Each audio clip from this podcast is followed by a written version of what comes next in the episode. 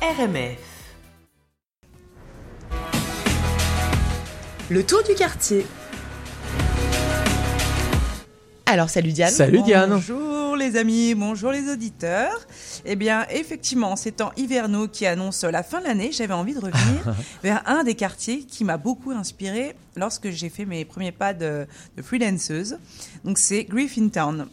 Donc, euh, vous allez encore dire que je parle de patrimoine industriel, de gin tonic. Non, pas du tout. Gin tonic. Bah, oui, ça, le gin tonic, c'est la base. C'est comme ça, c'est ton label, c'était estampé gin tonic. Voilà, tu vois. Exactement. Et euh, patrimoine euh, industriel, oui, un petit peu. Donc, donc non, là, je vais vous parler de l'Arsenal et d'une boucherie que j'aime beaucoup. C'est la boucherie du Grinder.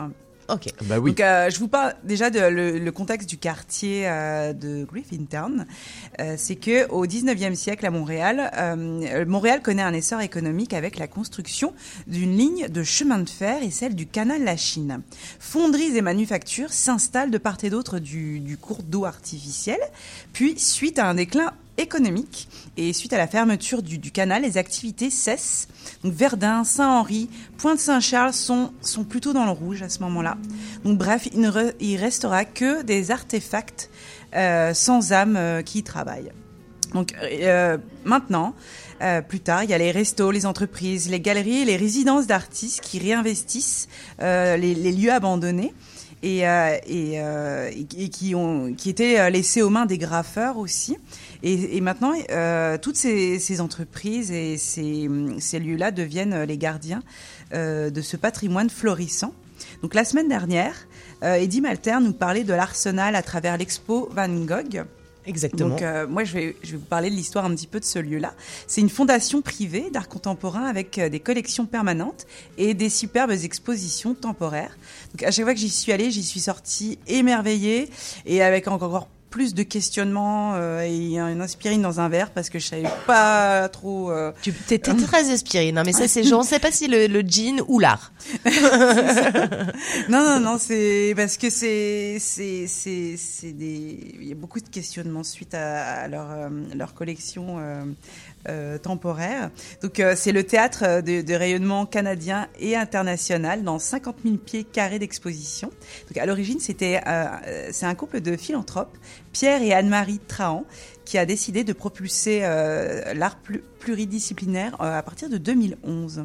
Donc cet ancien édifice, voué à la production navale, héberge aujourd'hui des œuvres monumentales, tout en ayant pris le soin de garder le style original des lieux. Donc ensuite, euh, dans Griffintown, je vais vous parler d'un petit coup de cœur pour, le temps des fêtes. C'est pas mal d'y aller. C'est une boucherie qui est merveilleuse. Le, le, c'est en fait cette boucherie, ça a un rapport avec euh, le grinder. Je sais pas si vous connaissez les restos. Bien sûr. Donc on ne peut pas remettre en question la qualité des, des tartares euh, faits par le chef et, euh, et remettre en question également la, la- la décoration du, du restaurant. Donc pour prolonger l'expérience carnivore sur le même trottoir, il y a euh, la vitrine très alléchante de la boucherie du Grinder. En entrant dedans, vous y trouvez une déco très soignée. Comme les boutiques euh, d'antan. L'établissement nous présente euh, des, des pièces gigantesques de viande et des, et des morceaux marinés au bon soin de Charles Bizel, un jeune Nantais qui prend soin autant bah, de la cuisse de l'animal que de ses couteaux. Donc voilà, je vous invite vraiment à visiter cette boucherie. Et euh, Bah, c'est le moment en plus de ça. Exactement. Je Ouais, pense que c'est le fin moment d'année, on peut se faire, euh, on peut se faire plaisir parce que la viande est très bonne et, et vraiment de qualité. Ok. Donc euh, À la fois, c'est le, c'est le moment, c'est le moment, c'est le moment si vous mangez de la viande. Si vous ne mangez pas de viande, exactement, mangez pas. exactement. Exactement. C'est pour Tout les monde- carnivores. Tout le monde fait ce qu'il a envie et c'est totalement mais la, la totale liberté sur RMF. Merci. Tu voulais rajouter Non, un truc non, mais c'est juste que la vitrine est très jolie, donc même si on mange pas de viande, on mange avec les, les yeux, c'est tout. Pas mal. Très bien. Merci beaucoup Diane. C'était le tour du quartier.